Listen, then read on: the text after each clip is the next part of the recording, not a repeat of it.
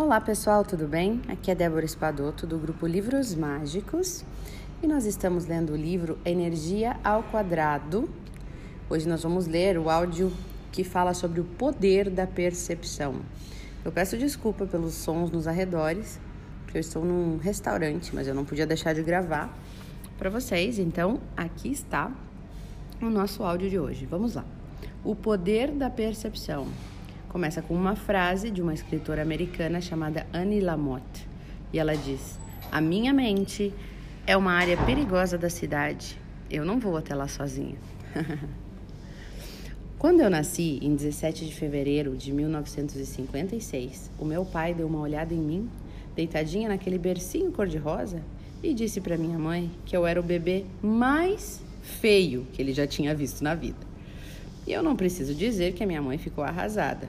E para mim, um ser humano de apenas algumas horas de idade, ficou decidido então que a beleza, ou melhor, a falta dela, né, estava destinada a permear cada momento da minha vida. A acusação do meu pai, capaz de alterar toda uma vida, foi esfregada bem no meu nariz e ficou grudada no meu rosto como um animal atropelado na estrada. E depois de minha mãe ficar em trabalho de parto por 18 horas, o obstetra, o obstetra decidiu fazer uma intervenção usando forceps. Na batalha entre mim e o forceps, o meu nariz ficou achatado. Olha que tristeza. Gradualmente ele foi voltando ao normal, mas o meu ego frágil ficou desfigurado. E queria desesperadamente ser bonita. Eu passei a vida inteira querendo desesperadamente ser bonita. Queria provar para o meu pai que eu era aceitável e aliviar a minha mãe do constrangimento que, que eu a tinha feito passar. Eu devorava as revistas de beleza, estudando os modelos como um biólogo estuda células. Fazia cachos no meu cabelo usando garrafinhas de suco de laranja, pedia máscaras faciais de plantas e extratores de cravos de uma revista para adolescentes. Eu economizei durante muito tempo para comprar um conjunto de bobs elétricos e eu dormia de luvas para evitar que a vaselina que passava para maciar as mãos sujasse os meus lençóis.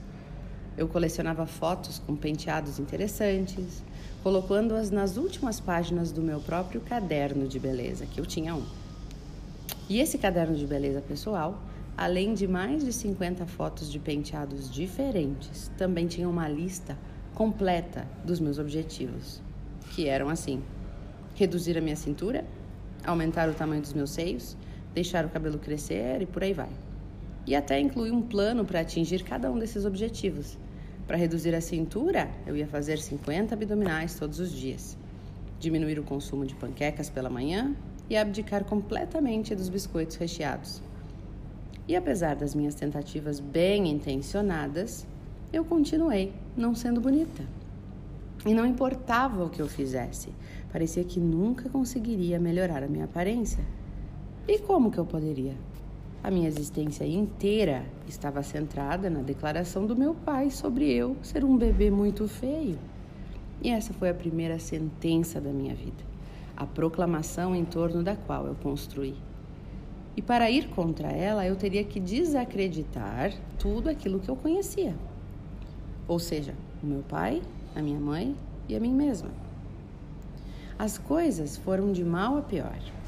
Com uns 10 anos de idade, a minha visão ficou ruim e eu fui obrigada a usar uns óculos pretos e bem grossos. E aos 13 anos, quando eu finalmente convenci o meu pai a me dar lentes de contato, o meu rosto se cobriu de espinhas. Todo o dinheiro que eu gastava como babysitter, que eu ganhava como babysitter ia para pomadas anti-acne, para loções adstringentes, maquiagem corretiva e num verão, depois que eu ouvi dizer que a acne era causada por chocolate e refrigerante, eu abdiquei também da Coca-Cola e dos chocolates. E como se isso já não fosse ruim o bastante, a minha irmã, que teve a sorte de escapar dos fórceps e da acusação de feiura, reparou que os meus dentes da frente estavam encavalando. E de novo, fiz uma campanha familiar para angariar fundos para colocar um aparelho. A coisa triste em todo esse trabalho e esforço é que ele era inútil. Eu não tinha a menor ideia de que até que eu mudasse os meus pensamentos mais profundos sobre mim mesma, eu permaneceria feia. Eu podia me exercitar, usar maquiagem, fazer cachos nos cabelos até a eternidade. Mas pior que a acusação do meu pai era o pensamento virótico que tomava conta de mim e que me dizia sempre que eu estava destinada a ser o bebê mais feio que ele já tinha visto. Ponto final.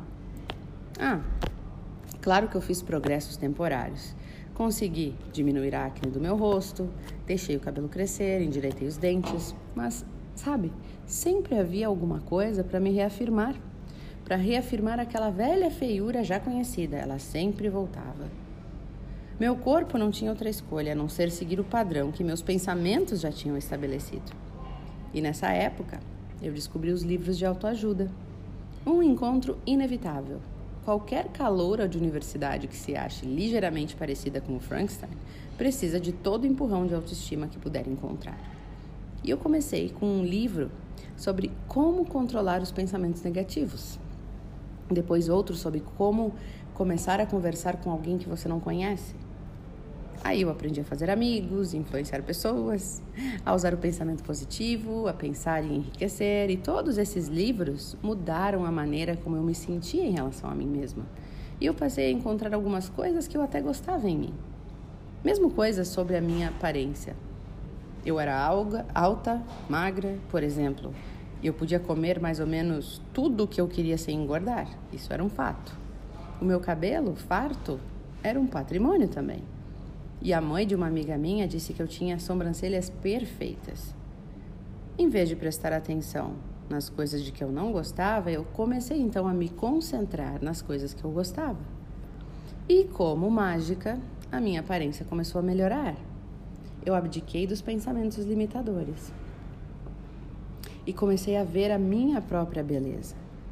Quanto menos eu castigava aquela pobre monstrinha no espelho, mais ela se transformava. Quanto menos eu tentava mudar a mim mesma, mais eu mudava.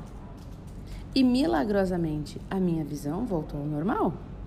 Eu pude finalmente jogar fora os óculos fundo de garrafa e as lentes de contato que eu usei por tanto tempo. O meu rosto já não tinha mais espinhas e depois de anos usando aparelho nos meus dentes, eles ficaram certinhos, parecido com o restante da família. Na verdade, a única vez em que eu me senti grotescamente feia foi quando eu fui visitar o meu pai e a segunda mulher dele. Embora eu não tenha percebido na época, eu mudava a minha aparência durante aquelas visitas para agradar o meu pai, ou pelo menos eu achava que o agradaria. Mas hoje eu sei que ele tinha feito apenas um comentário espontâneo, sem muito peso. Ele não queria me causar nenhum mal ao dizer aquilo.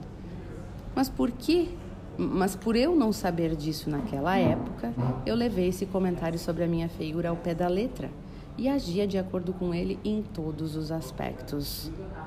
Mesmo a minha visão ruim, que alguém podia pensar que fosse uma tendência genética, era unicamente criação minha.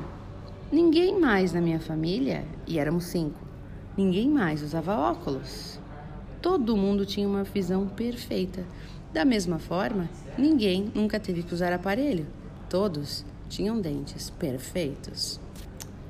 E eu vou parar o nosso áudio por aqui, pessoal, porque hum, acho que tem bastante coisa pra gente refletir já, né? E como assim, a gente sempre diz, né? Não sei se vocês já ouviram falar, mas quando um bebê é concebido, a partir dos cinco meses de vida, ele já começa a sentir é, todas as. Ele já começa a perceber o que está acontecendo, sentir os sentimentos da mãe, ele começa a ouvir o que estão falando na volta.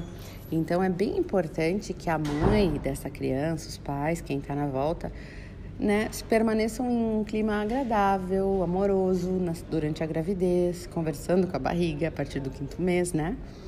E nas primeiras horas de vida, as primeiras cinco horas, é muito importante que o bebê receba todo o amor do, muito, do mundo, que receba palavras de afirmação, né? De como você é lindo, como a gente te ama, porque o bebê acabou de passar pelo primeiro trauma da vida, né? Que é o parto, que é muito doloroso para aquele bebê, muito difícil aquela sensação. Então, é importante que seja feito desta forma, com muito amor e muito carinho. Eu desejo uma boa reflexão para vocês todos e até o nosso próximo áudio deste livro incrível. Beijo no coração de vocês.